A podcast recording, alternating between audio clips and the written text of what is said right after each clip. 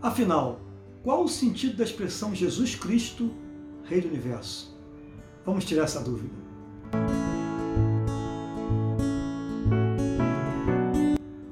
Para abordar esse tema de forma bem breve, eu vou apenas tocar em três pontos, em três tópicos. O primeiro ponto é a carta aos Colossenses, em que diz que tudo foi criado por Ele e para Ele, e nada subsiste fora dele. Então Jesus tem um domínio total do universo. Ele está no princípio e no fim. Ele é o alfa e o ômega, como diz a nossa fé. Ele está no nosso início e o nosso ponto final de chegada, Jesus Cristo. Nesse sentido, realmente é o reino do universo. Segundo ponto é o diálogo dele com Pilatos, quando ele fala que o meu reino não é deste mundo. Temos que entender bem essa expressão.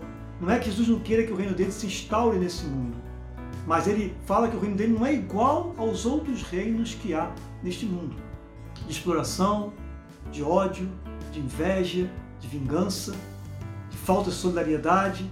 O reino dele é o reino de serviço. Ele veio para servir a todos.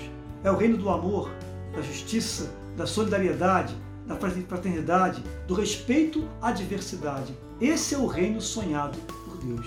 E o terceiro ponto é o ponto que, se Jesus é rei, nós somos seus súditos.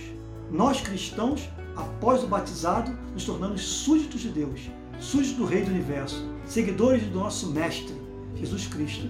Devemos instaurar este reino sonhado por Deus neste mundo.